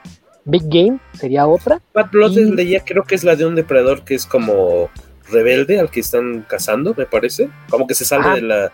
Sí, lo, eh, Bad Blood es el, nombre que en esta especie da a los que no siguen las reglas y hacen lo que se mm. les da la gana. E, eso es, el, el, el, apelativo que les dan, es, Bad Blood, son los, los depredadores mala sangre. Entonces, e, esas series muy buenas, esas son también cuatro números, si no mal recuerdo, de las dos que mencioné, Nemesis son nada más dos, pero en general, esas tres son bastante buenas, pero si le ponen echar un vistazo a alguna, alguna tienda en línea a buscar los, los ómnibus que publicó Dark Horse, y la, otra ventaja que tiene es que son tomos muy chonchos y bastante baratos. Por lo mismo que te comprabas el, el TP con una miniserie, igual y te compras el, el ómnibus que trae hasta 3, 4 miniseries en un solo volumen. Entonces, eso, es lo que yo les recomendaría si, si de verdad le quieren entrar eso y el, el crossover original de, de, Aliens vs Predator me parece que es muy, muy bueno.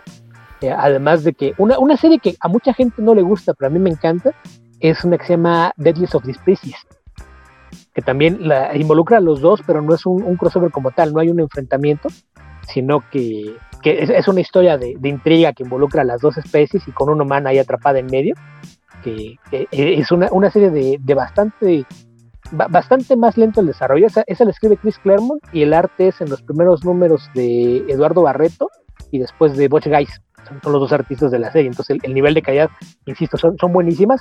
Además de que esa tenía portadas de John Bolton. Entonces, sí, sí en, general, e, esa serie a mí me, me, gusta mucho. A mucha gente no le gustaba por lenta. Y, y sí es un poquito lenta, pero pues ya sabemos que, que Chris Claremont toda la vida sufrió de, de, verborrea. Entonces, eso sí, de repente hace que sea una, lectura muy larga.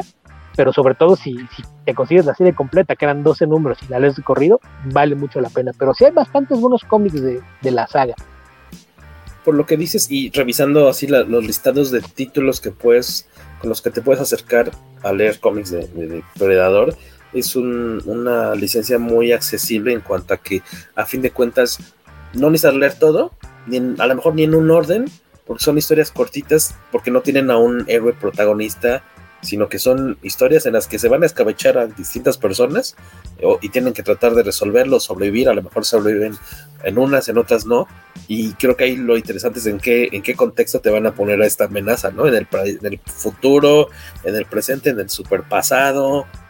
Eh, Es que yo creo que esa sería la mejor forma de manejar la franquicia. Como bien decían Guaco y, Vicente, pero ahí no necesita una secuela. Al contrario, lo, que te demuestra es que puedes convertir la franquicia en una serie de one shots Puedes hacer historias aleatorias en el entorno que quieras, puedes poner historias en el futuro, en el pasado, en otros planetas, y, cada historia sea autocontenida, no, no necesitas darle continuidad. Ahí ponían un, no me acuerdo si lo vi en Facebook o en Twitter, este eh, comentario muy simpático de algún usuario que se llama Byron Lafayette, que dice algo así como, eh, escúchenme, este, así como que le está dando una idea, ¿no? a sus seguidores en redes sociales les dice, oigan, ¿qué tal una película este, ambientada en el Japón feudal con Hiroyuki Sanada como un Ronin, eh, quien está a la casa de un depredador después de haber fallado en proteger a su maestro? Dice, vean cómo, ¿qué decía? Watch the cash rolling, así pues vean cómo va a caer la lana, ¿no? O sea, va a ser un, eh, predice que es, va a ser un exitazo si se hiciera algo así. Estaría muy padre tener ese tipo de one es esa historia de época es muy, muy sencillo. Piénsalo bien, y por ejemplo, si pones una en, tiempos de los vikingos, sería como Conquistadores bien hecha. ¿Cuáles Conquistadores? una con Carl Urban, donde sale también como un aborigen ah, americano que está peleando ahí contra unos invasores de, otra parte. Son, vikingos en, Norteamérica en, alguna época perdida, pero la película aquí es. La, ves y dices, híjole, qué, desperdicio de, de idea pero, pero vamos, insisto, es que esta idea de que tienes un, depredador que caza por deporte o está buscando campeones de otras especies para, para ver quién es el más macho, pues te da un chorral de, flexibilidad. Por eso digo que es, una franquicia súper dúctil. La puedes poner en donde sea y, seguramente vas a encontrar historias que funcionen. Por ahí eh, alguien de, creo que los autores del cómic de Aztec Empire decían que ellos alguna vez le, le llevaron una propuesta a Dark Horse para hacer un, cómic de, tener un, depredador en Mesoamérica, pero se las batearon. Y, alguien puso un comentario, ah, cuando nosotros pusimos algo así en el pasado nos dijeron que no. Y miren, ahora ya hay película nueva. Mm. Palomo, las de Witchblade y Darkness con Alien y Depredador me encantaron, supongo que quería decir. Por ahí nos dicen, yo tengo la de portada donde sale de, de Archis tocando la conchera, en la cochera, perdón, llega el depredador con su, con su guitarra. Y este comentario interesante de Plus Waco, ¿qué dice? En los extras del DVD de Predators venían unos cómics animados que te contaban un poco de contexto de los personajes de la película. En Predators. y también que nos dice Federico Ble. Joaquín. Dice, yo quiero ver Pepito y Chabelo contra el depredador, pero no Luis de Llano. Sasha contra Luis de Llano. Por eso yo les digo que este depredador no es villano. Hay otro tipo de depredadores que sí son villanos, como Luis de Llano, Luis de Villano. Pathfinder se llama esa película de Carl Urban, nos dice. Ah, sí, sí, sí. Sí, acá se llamaba Conquistadores que la vi en el cine y fue una de las pocas veces que he pensado seriamente en salirme de la sala a la mitad de la misma. No lo hice, pero lo pensé. Me habían llevado mis papás, dice. No, lo, lo, peor de todo es que fui por voluntad propia. Sí, no, la, la, la, idea la película. O sea, debe tener, no sé, unos 6, 7 años. Es, por lo menos en, la última década. Y me parecía que era una buena idea, pero sí, sí está re malechita, ¿no? Olvidable completamente. Tú, Vicente Cabrera, alias Víctor Cabrera, ¿Tú tienes alguna recomendación comiquera de Depredador o no la has entrado por ese lado? De, pues 2007, de 2007, Pathfinder. Muy, muy, pocas este, cómics. Ahorita que estaba hablando Alberto de este primer eh, Jungla de Concreto, este, recordé, cierto, sí, sí lo sacó Beat, yo lo, yo lo leí por parte de Beat. Ah, Jungla. Ya cuando lo mencionó que era el hermano de Dodge, dije, sí, sí, yo lo había leído. Y hay un crossover que se está olvidando, que es el, el Depredador contra Tarzán, también existe. Ah, también es muy bueno los, arte de Ivo Cordy. Sí. es que hicieron muchísimos crossovers. Por ejemplo, un crossover que me llamaba mucho la atención, y hicieron en, Dark Horse un crossover que era como el mes del crossover, que tenían depredadores en su, en su línea de cómics propios, la, la línea de los eh, Comics Greatest World, que eran sus héroes propios, eh, todos ellos el mismo mes enfrentaron depredadores. Y ahí la sorpresa fue que en una serie, la serie se canceló con ese número. Porque tenían, tenían el final alternativo, hacia la, a la vamos a votar si quieren matar a Robin. Y, el cómic al final, e, es el cómic en el que el héroe que era originalmente Titan, que era el, Superman de estos héroes de, DC, se corrompía. Entonces, eh, originalmente cuando aparecieron estas miniseries que eran puros one shots, ahí el, héroe se llamaba Titan. Después tuvo su, su, propia serie que se llamaba Will to Power, que era una miniserie, y en algún momento se supone que, se corrompe y se convierte en un dictador. Entonces como si te a, a, Superman como el dictador del mundo y, cambiaba este, su nombre. La, la, serie se llamaba, ay, no, no, recuerdo, era algo de Lo. Y el, último número duró poquito, fueron como seis números. En el sexto número enfrentaba un depredador. Entonces era, era como cinco o seis páginas de, preparar el, el, enfrentamiento y luego una pelea espectacular como de 12, 15 páginas y en la última página salía el depredador con la cabeza de, Titan. Y se canceló la serie, se fue el final. ¿Por qué acabó la serie? Porque lo mató un depredador. Que, que según yo en los 90 hicieron eso dos veces, porque fue eso. y, lo que hicieron en Wildstorm con eh, los personajes de lo que era Stonewatch, que fue lo, que le dio después origen a, Authority, y ahí fueron los aliens, los, aliens que acaban con, todos los, los integrantes de Stonewatch que estaban en la estación espacial. Entonces, eh, eh, son esas que dices, mira, estas son la clase de cosas que Marvel y DC jamás harían, porque pues no, no vas a renunciar a, seguir explotando personajes. Aquí, para los que están en el en video, mostrando, estamos mostrando la portada que muy ciertamente dice Vicente, que sí en algún momento salió Depredador Jungla de Concreto con el sello de, de Fíjate, a mí no, no me tocó verla esa, por aquí uno de los chicos en comentarios nos decía que, sí, que ciertamente Editorial eh, Televisa hace uno, pues cuando dieron el anuncio, de hecho fue en la mole, me acuerdo, que iba a salir Hellboy, Depredador y no sé qué otros títulos, eh, sí llegó a salir en, eh, en, puestos de revistas y en Sanborns por ahí este, unos tomos de, de Depredador, creo que nos decían un par, Palomo de hecho nos dice, creo que Televisa publicó dos ómnibus de Depredador y ahí muere, porque me acuerdo que uno era una portada naranja, ¿no? Muy chillante, chillona. Y este, que me imagino que debe ser el material viejito, entonces debe estar muy interesante por ahí eh, tratar de rescatarlo. Eh, pero entonces sí ha habido un poquito, por lo menos, de presencia de cómics de Depredador en español para, por Editorial Beat. Que seguro en España sí debe haber salido más, ¿no? Que, le, entraban más a cosas de Dark Horse. El Depredador con. Ah, ya. El depredador de contra Samurai activa en mí el meme de Futurama. Cállate, ten mi dinero. Estaría muy chido. Este. Que, voy a ir cerrando, que es este. Nos han comentado un poquito de qué es lo que les gustó mucho de, la película. ¿Hay algo que no les haya agradado? No, me imagino que están de acuerdo y les latió la actuación de Amber Meat Thunder. ¿Será la pronunciación correcta? Me imagino. Sí por ser bueno tener ser miembro de los de los Sioux, ¿no? Ella. Sí, que, si estuviéramos tres décadas atrás, probablemente acá en español se le hubiera podido traducir los nombres para presentártelos tal como, como hacen con los nativos americanos. ¿no? Sería Amber Medio Trueno y, y Dakota Castores como su hermano. ah, es cierto, es este. Dakota Beavers. Sí, Beavers y también está el, que sale como jefe de la tribu, es. Eh, ah, no recuerdo cómo se llama, pues se pega Black Antelope. que algo, que algo que vi que, o sea, digo, no deja de ser una película, pero sí le hubiera un poquito, un poquito más, eh, le he puesto un poquito más de empeño, eh, como atención al detalle, porque mencionan mucho, y platicamos hace rato, que son tribus comanche, y se supone que esto está ambientado al norte de Estados Unidos, porque si fueran comanches tendrían que estar en la parte de las planicies del sur. Los del norte son otras tribus, pero al mismo tiempo tenemos este encuentro con los eh, franceses, y los franceses nomás llegaron al norte, es decir, nunca se hubieran encontrado.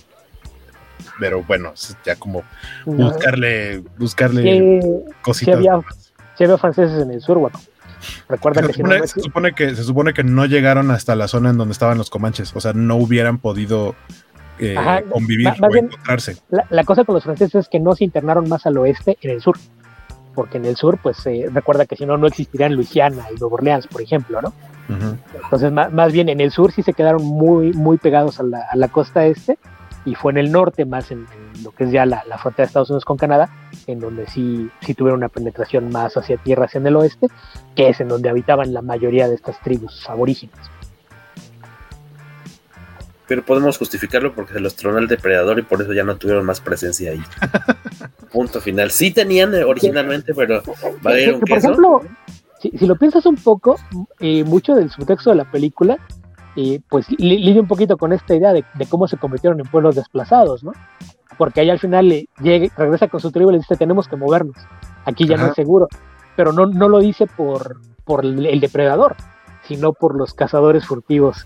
ya llegaron unos, este, extraños, ¿no? Es la consecuencia de la escena que vemos que... Oh, qué fuerte. en, donde están, ajá, donde están todos los, búfalos o sea, el depredador no hace eso y después dices, ok, fueron estos cazadores. Que también se supone que la época en la que se traficaba con las pieles fue como 150 años después de lo que se supone que pasa en la película, pero, o sea, para la historia de la película funciona. el, explicarte que sí, está el depredador como, como el enemigo a vencer cuando realmente son los franceses los que van a terminar siendo pues, los depredadores o los malos. Ellos sí son realmente el malo. Ellos son los villanos de la película. El depredador es el antagonista, pero los franceses son los villanos. Ajá, existe, existe un código de honor en el depredador. Ella se da cuenta que él está, él pudo haber llegado a, matarla, pero como ve que está atrapada por una, por una trampa en el pie, solamente la ves como de aquí no hay honor, aquí no, o sea, si te mato tú estando en esta desventaja. No hay competencia, ¿no? Exactamente, y la deja que se la lleven, que es cuando la termina atrapada.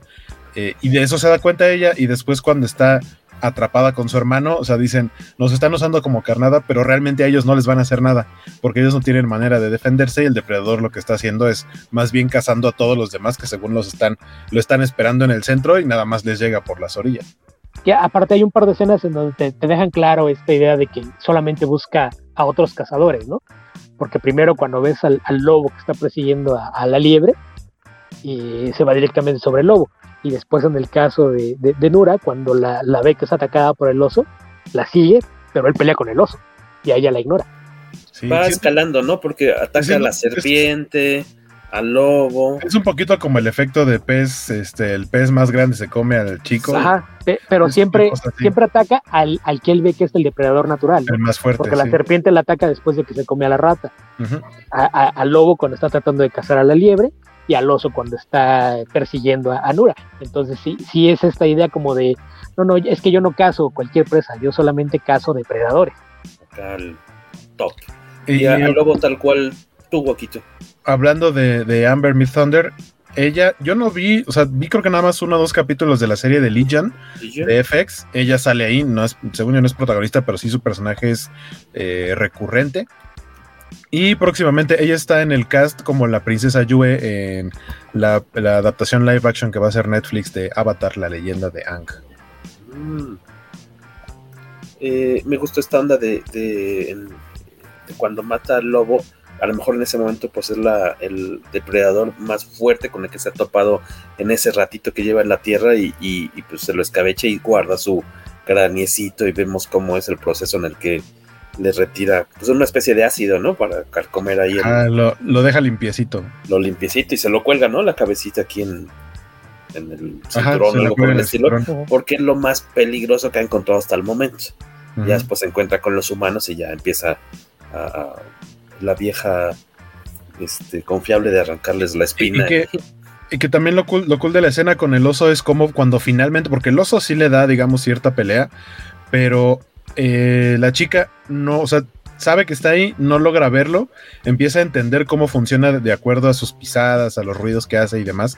Eh, muy importante también lo de los tres puntitos láser y que ella entiende qué significan, pero cuando finalmente lo logra ver es porque le cae toda la sangre del oso, porque lo carga sobre su cabeza y lo desgarra, lo, lo parte, lo baña y prácticamente eso es lo que hace que ella lo pueda ver ya finalmente y ya como que dice, ah, ok, no era otro oso, no era un animal, sino que es algo que nunca habíamos visto.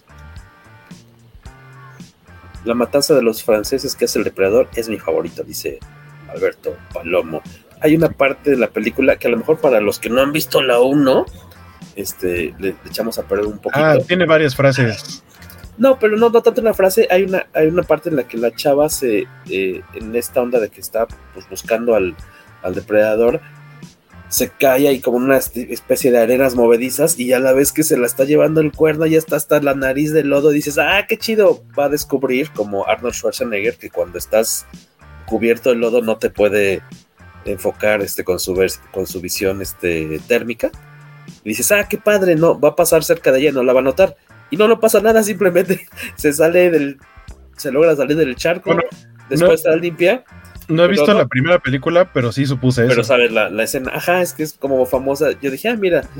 ahorita que decían de, las portadas, de las portadas de Archie, hay una portada que se burla de eso. Que fue una de ah, las variantes. del nodo, está, el depredador arrastrando a, Archie, lo lleva así, y lleva sobre el hombro cargada a Verónica. Y está tirada en un charco de lodo Betty, toda cubierta de lodo. Y dice, no puedo creer lo que prefirió llevarse a Betty. Pero prefirió llevarse a Verónica. Fue como si yo fuera invisible. Eh, pero fíjate que e, esta idea de, eh, creo que eso que hacen es, algo muy inteligente y es a lo que me refiero con que es completamente derivativa, porque te hace pensar en cosas que tú estás esperando.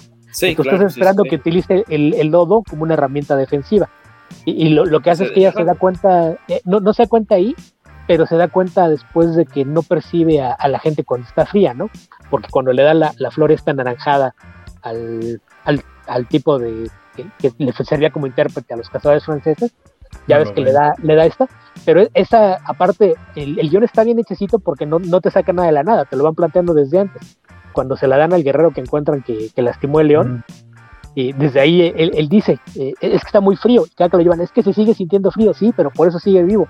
Y cuando se la da, también empieza a decir, siento mucho frío, y, y se da cuenta de que no lo ve hasta que lo pisa.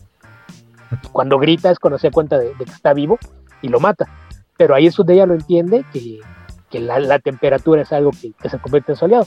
Entonces, en ese aspecto me, me, me, gustó porque todo lo que hace con, contra la original es utilizarlo como para desviar un poquito la atención de, del espectador, ¿no? Uh -huh. eh, tenerte predispuesto a que tú estés esperando que pase algo y después hacer algo distinto. A ver, como los elementos de la, los ingredientes de la receta que digas, ah, pues es que debe tener esto, esto, y te lo muestra, pero no lo usa, ¿no? Esto del, del cubrirte de lodo, dices, ah, ahí está, pero no lo va a usar para la, para la historia. Sí, pero no, lo que pasa es que más bien lo usa de una manera en la que tú no esperas, o sea, tú esperas que sí. lo del lodo sea que ella se ponga lodo y no la vea. Sí. Pero finalmente no es una escena nada más porque sí, porque si no hubiera sucedido, nada más hubiera sido como una burla hacia que tú estabas esperando eso. Pero al final de cuentas sí lo termina utilizando porque después de que yo vi que se estaba este, enjuagando el lodo y así limpiando sus, sus armas y demás, dije, bueno, aquí no pasó nada, pero después fue un, claro, ella ya pasó por esa experiencia, sabe dónde está el pantano, lo va a utilizar en algún momento para, para hacerlo caer en la trampa. Y entonces ella tener una ventaja sobre la movilidad del, depredador, que es como termina siendo la, la, escena del final. Que aparte también es algo que te plantean, ¿no? Que ella aprende a utilizar el terreno para cazar. Cuando le, tratan de poner la trampa al león, que, al principio no le sale, ya es que después el hermano le dice, usé tu truco, y sí funciona. Entonces e, ella es alguien que vuelva a lo mismo, de, repente la, las críticas que ves de la película son, absurdas porque ponen cada pretexto tan, tan tonto y que, que no, no, es que ¿por qué? ¿Cómo, cómo lo hace? No, no, puede, no puede a alguien que es más fuerte y mejor armado que ella. Y, por ahí me, me, dio mucha risa cuando estaba en una discusión de eso en inglés, que, alguien dice, o sea, ¿cómo puedes a alguien que es más grande, más fuerte que tú y tiene mejor armamento? Y, y le contestó a alguien, eh, mi estimado amigo, sé que estás en Estados Unidos, permíteme introducirte con la guerra de Vietnam. que, a, a, ahí, ¿qué, ¿qué, fue lo que pasó? Gente con menos preparación, pero que conocía el terreno, lo supo utilizar a su favor. Y esa es la, la, la, premisa de la que parte esto, que a fin de cuentas es lo mismo que ves en, en la Predator original. En el momento en el que Dodge entiende cómo funciona el depredador, empieza a utilizar el, el lodo y el terreno a su favor. Entonces, a, a, eso me refiero con que la película es regresar un poquito a la raíz, a, a que, que, incluso mucha gente, eh, hace rato algunos de los comentarios decía, es una oda a, la testosterona. Sí y no, porque en realidad eh, hay mucha testosterona en la película, pero al final la testosterona falla. No, sirve de nada, no, sí. no es lo que sirve. Es hasta que empieza a utilizar la inteligencia que logra salir adelante.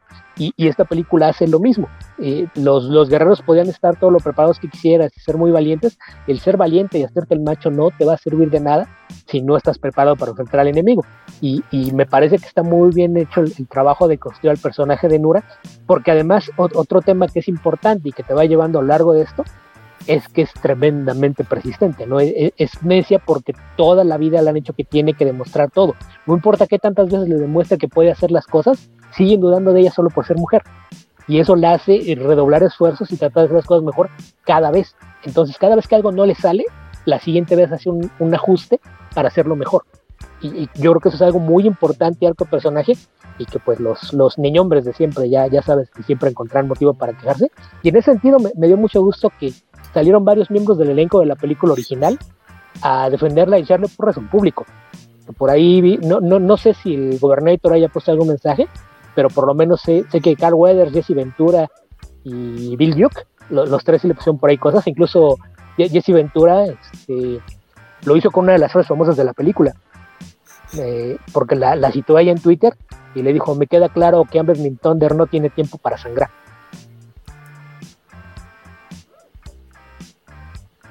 Es que Arnold dice tenía musculoso hasta el cerebro. Pues qué chido, qué buen detalle que hayan salido a, apoyarla de cierta forma, ¿no? En, redes sociales. A lo mejor no lo, no, o sea, no es que no lo necesitara, pero qué chido, qué bueno, qué, qué bueno que lo, que los de la vieja guardia lo salieron a apoyarla, no al rescate, sino a apoyarla.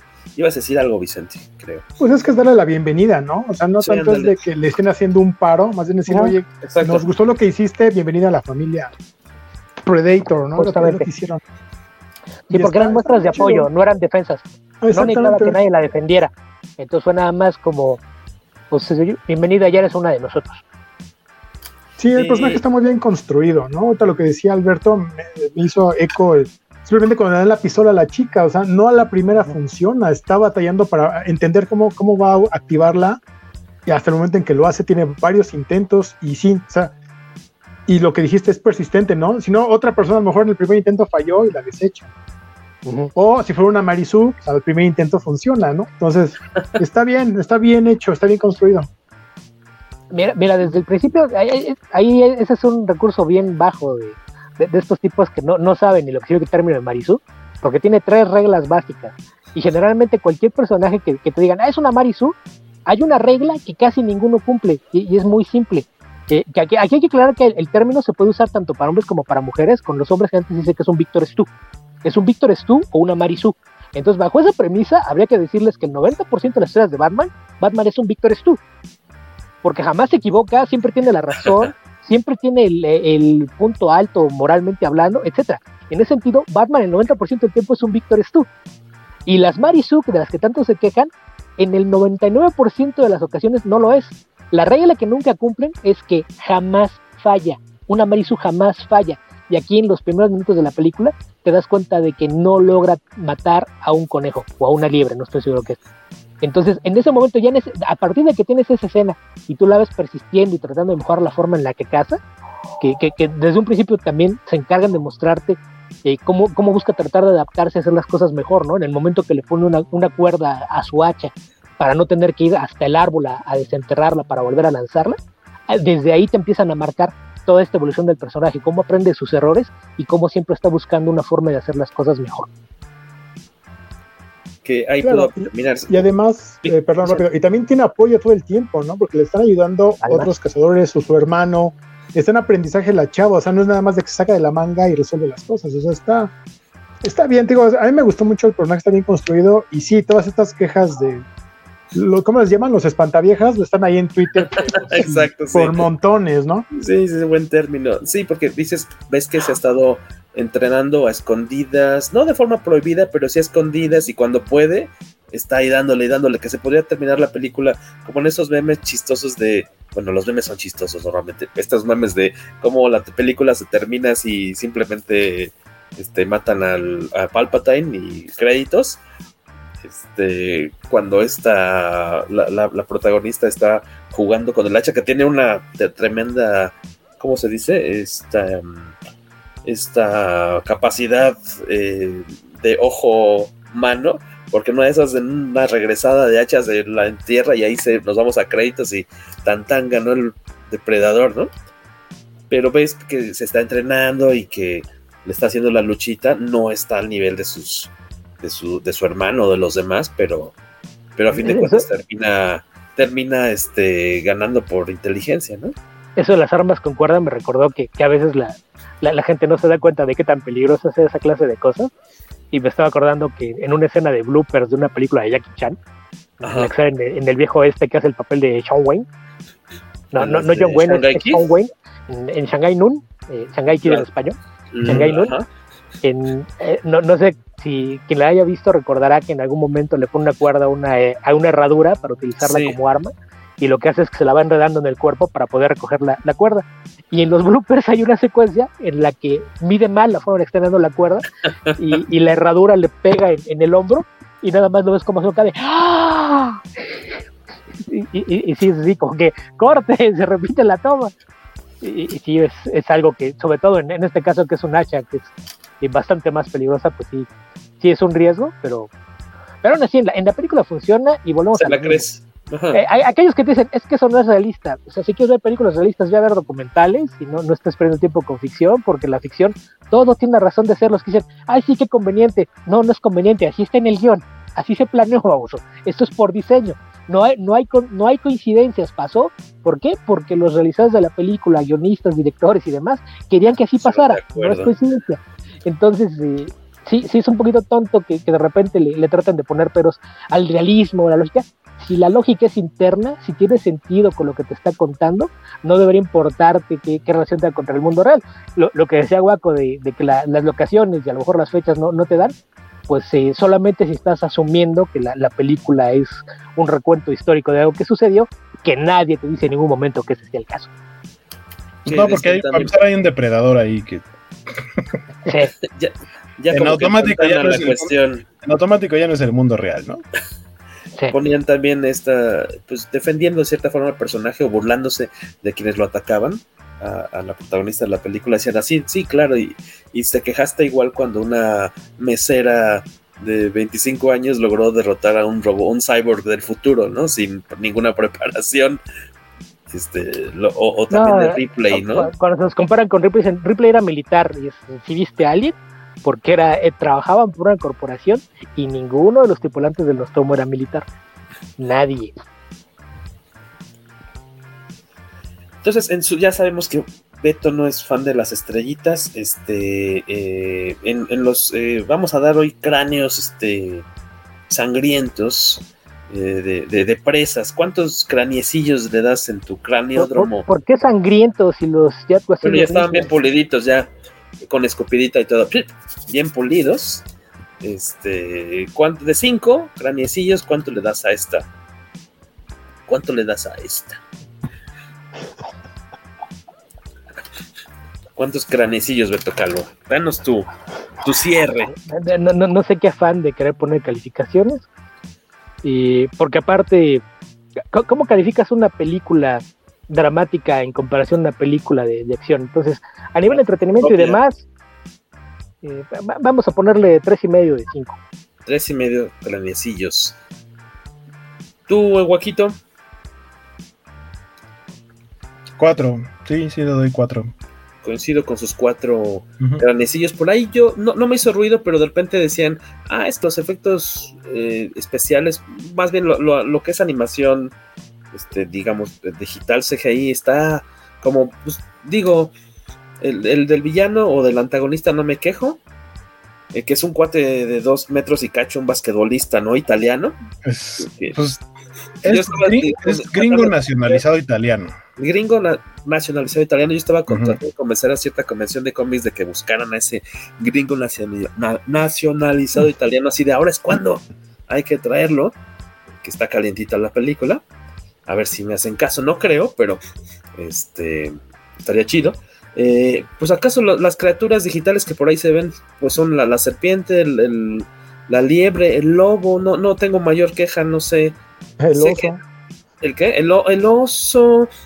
Digo, a, lo mejor sí es más realista el de DiCaprio, creo, pero no me. Digo, o sea, pues a lo mejor sí se ven un poquito de videojuego, pero pues no pasa nada, no, no creo que distraiga mucho creo que cumplen para eso. Pero hubo, me ha tocado leer mucho queja de que de los efectos. Yo creo que cuando ya ven que están perdiendo por un lado, mejor le cargan para este. Así, bueno, está, está bien, está bien la chava, pero ¡ay, qué feos efectos! ¡Qué feos efectos especiales! Yo, la neta es que no le vi las costuras a los efectos ¿eh? en general. Y, la, y la vi en la tele de, mi sala, no en mi iPad, en mi cuarto. pantalla más grande y todo, ¿no? Me parece que está bastante bien. Una invitación de Federico Ble a unirnos, no ustedes, yo creo que puedo este, entrar ahí de miembro sustituto a Cráneos Pulidos. Dices el nombre de su banda de death metal, pero porque todos los integrantes tenemos alopecia. Los Cráneos Pulidos. Oye, Don Salvador Velázquez podría andar también. Salvador Velázquez que le, hace la cantada. Y, no, sé si toca algo, el bajo, no, ¿verdad? Creo que toca canta. Sus lápices, yo creo. Tamborilea ahí, rudo. Este, bueno, si, tiene lápices siempre puede tocar el güiro. Eh, con un squirt viejo. Beto Calvo 3 cráneos y medio, 4 Guaco, 4 Tobalo, Vicente Cabrera. 4 también, vámonos cuatro con 4. Merecidos sí. sí. la verdad, fíjate, los que se quejan de los efectos, es así como que qué exquisitos ya son, ¿no? O sea, digo, no son los tiburones de Sharknado, o sea, ¿por qué se quejan? No, nos han mal acostumbrado. Claro. Que, que, vayan a ver la película original y me digan cómo estaban los efectos digitales. Sí, aquí, aquí el efecto de, invisibilidad me gusta eso, la textura que tiene gelatinosa, me gustó mucho cómo se ve en esta. Me gusta, me gusta bastante. O sea, y, aparte, pues, que tengas al depredador físico, que sea un traje, está muy chingón, porque si no, ahorita la costumbre sería hacerlo digital. Entonces, a mí me gustó mucho eso, que tenga bastante efecto práctico, está bueno. Que, ahí se nos olvidó darle crédito a Rick Baker, ¿no? Que fue el responsable de, crear a la criatura original. Luego de que el diseño original no les gustó a los productores. No, no, no va de cero, tráigase que sí sea. No, que sí Winston. Winston, ¿no? No, no, no, el, diseño es de Rick Baker. El diseño es de Rick Baker. No, y, la no porque hay, una anécdota en, la que van en un avión, este, Stan Winston con, con James Cameron, y está diciendo, oye, de emergencia me contrataron para diseñar el depredador porque el original que era de, que iba a actuar Van Damme, no, no, les gustó, que era como un insectoide. Ah. Y le dice Cameron, es que sabes qué onda, a mí me gustaría ver una criatura con mandíbulas porque nunca hemos visto eso en el cine. Y dice, ah, sí, y se pone a dibujar las mandíbulas de Stan Winston. Esa, esa anécdota está en video, de hecho. Ok, según yo trabajaron los dos, yo tenía la idea de que era un diseño de Rick Baker y que la construcción ya física de, de los prostéticos y, y, animatronics y demás la hizo Winston, pero pero no sé, pero sí, y también a lo mejor mucha gente no sabe eso de que originalmente le idea era poner a Van Damme, porque el, el productor primero dijo, necesito gente ruda, y le dieron una lista de nombres y dijo, Van Damme está muy chiquito, pero lo podemos usar como el, extraterrestre. Y, dijo, tráiganme más gente grande, y fue por eso que, que el, cast fue ahí ya a, Jesse Ventura y a Apolo Creed, así como necesitamos gente del tamaño de Schwarzenegger. Pues salió bien parada la película, entonces, este, por ahí creo que a quienes ya la vieron y que están escuchando esto ahorita en vivo, parece ser que también les agradó bastante, porque no hemos visto mentadas de madre ni nada por el estilo, así que creo que podemos partir en paz, la misa ha terminado. Este, les agradecemos mucho al señor Huaco, a Beto Calo, a Vicente Cabrera y a Tobarlo por juntarse en esta, este viernes de 12 de agosto a platicar un ratito de esta, de esta peli ¿Hay algo por ahí que esté en cine, en pantalla grande o en plataformas que sea más o menos un estreno que recomienden aventarse este fin de semana? ¿Algo que tengan ahí en la, en la bandeja esperando? La trilogía del Señor de los Anillos, ya les dije. Ahorita ya está, dices, en, el cine. Sí, ya está. De hecho, van a ser como dos o tres semanas este, que, que van a estar poniendo las películas en diferentes días. Ah, bueno, se, va a estrenar, digo, para los que les gusta el, anime, se va a estrenar ya la nueva película de Dragon Ball Super, Super Hero. En cines. Sí, estrenar la próxima semana, o sea, por ahí del 18. ok, doblada. Sí, no sé si van a tener también funciones en japonés con subtítulos, pero supongo que la mayoría con doblaje, porque algo que creo que tiene Dragon Ball eh, que, atrae mucho al fandom es justamente el doblaje y en esta más el, morbo porque viene la nueva voz de Gohan que es Luis Manuel Ávila, mejor conocido como Junior Peluche. ¿Usted, este señor Vicente Cabrera? Pues si no han visto The Sandman, pues éntrenle. Está, está bien chida la adaptación. Eh, digo, cosas fuera de, la cosa tañoña, este, yo ahorita estoy en mi maratón de Better Call Saul, porque también ya se acaba el martes, bueno, se acaba el lunes en Estados Unidos, el martes está el último episodio de Netflix, también ahí estoy aventándomela y, es muy buena. Muy buena. Tren Bala, muy divertida, apenas la fuimos a ver, que muy simpática película. Ah, incluso con Bad Bunny, que no dura mucho a cuadro, se agradece, pero, pero vayan a echarle un ojito está muy divertida. Beto Calvo, ¿alguna recomendación de fin de semana? Y pues yo me voy a aventar ya la, tercera temporada de Lock and Key, que ya la, pusieron a ver qué, qué tal que cierre le dieron a la serie. Y también en cuestiones de género, por ahí se estrenó una película de, pues parece que es de acción con poquito de comedia y poquito de horror, con eh, una idea de, de cazavampiros que se llama Day Shift, eh, o, el turno del día el turno de día en, Netflix, que es por ahí con eh, Jamie Foxx y, Snoop Dogg como cazadores de vampiros en Los ah, Ángeles. Vi el trailer, vi el trailer. Es, es película, obviamente, ¿verdad? Sí. Por los avances se ve entretenida, entonces vamos a ver, seguramente el fin de semana le, le, echaré un vistazo a ver qué tal salió eso. Day Shift. Perfecto. Vicente, ¿dónde lo leemos? ¿Dónde lo seguimos? ¿Dónde lo vemos? Monsters and Geeks en Facebook como tal, en demás redes sociales, Monsters N Geeks, Instagram, ya hasta TikTok también, que bueno, yo no lo llevo, lo lleva Eric, pero ahí. Eric. Me gustan los videos de Eric. Eric Tejeda. Sí. Eh, Guaquito. A mí, pues acá en el poderoso podcast Comicase, y ya saben también eh, en, mi Twitter, en mi Instagram, estoy como Skywaco, y pues, también de vez en cuando, eh, últimamente, sobre todo los martes a las ocho y media de la noche, en eh, las ñoñoticias gamer en los canales de la Covacha, en Facebook, en, en no, TikTok no, en YouTube y en Twitch. Twitch era la plataforma que iba a mencionar. Este, ahí es donde platicamos, en teoría, digo en teoría, de noticias de videojuegos, porque eh, realmente platicamos de casi cualquier otra cosa. Este, tu, tocayo, Jorge González y un servidor. Eh, y pues ahora próximamente vienen un montón de covacharlas, que es el otro proyecto covacho en el que más colaboro, pero pues ahora se nos va, este, se nos va a juntar el ganado y, y vamos a tener que ahí hacer división de, de equipos eh, de, productores, porque se nos van a juntar eh, House of the Dragon, Rings of Power, She-Hulk y Andor, que si bien no estrenan todas al mismo tiempo, algunas sí la misma semana, pero en algún momento por lo menos unas 3, 4 semanas van a coincidir las cuatro al mismo tiempo. Entonces, este, pues ahí estén al pendiente para cuando estemos platicando de esas series, capítulo a capítulo, cada semana. Ya, aparte, todas se nos vienen un montón de, de, proyectos ñoños, ¿no? Por ahí, de las cosas que Netflix no le ha puesto fecha, ya está lista Grendel. Ya incluso ya la pueden agregar a su lista. Todavía no tiene fecha, pero ya, ya tiene página y número de, de título apartado en la plataforma. Por aquí Federico Ble nos recomienda Paper Girls en Amazon Prime, basada también en cómics. Dice que está Shida. Federico Ble, colorista de Marvel Comics. Y de Image, ¿no? También no hay IW, ¿no? Porque también he visto cosas coloreadas de G.I. Joe, si no me equivoco, de, de señor Federico. Este, y Beto, ¿dónde te leemos? ¿Dónde andas o qué?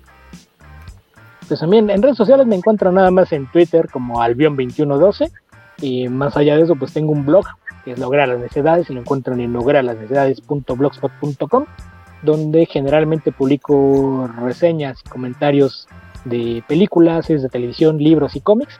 Y además tengo una página de Patreon donde esas más reseñas aparecen con algunos días de antelación, además de que escribo algunos textos exclusivos para esa plataforma, dedicados un poquito a los mismos temas, ¿no? De repente a, aniversarios de franquicias, por ahí en próximos días aparecerán ya mis, textos que tenía retrasados, que son el, el, de los 60 años de Spider-Man, los 25 años de Buffy, y retomar las, las versiones remasterizadas de mis viejos artículos para los cómics de Planetary y de Editorial Geek.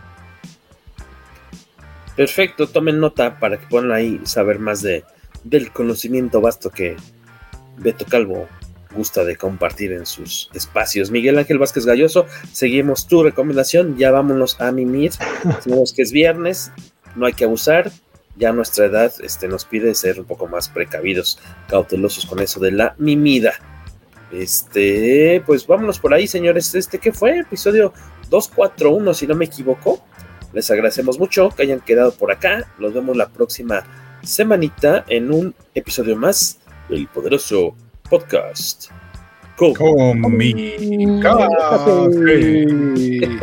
Cuídense mucho. Abur.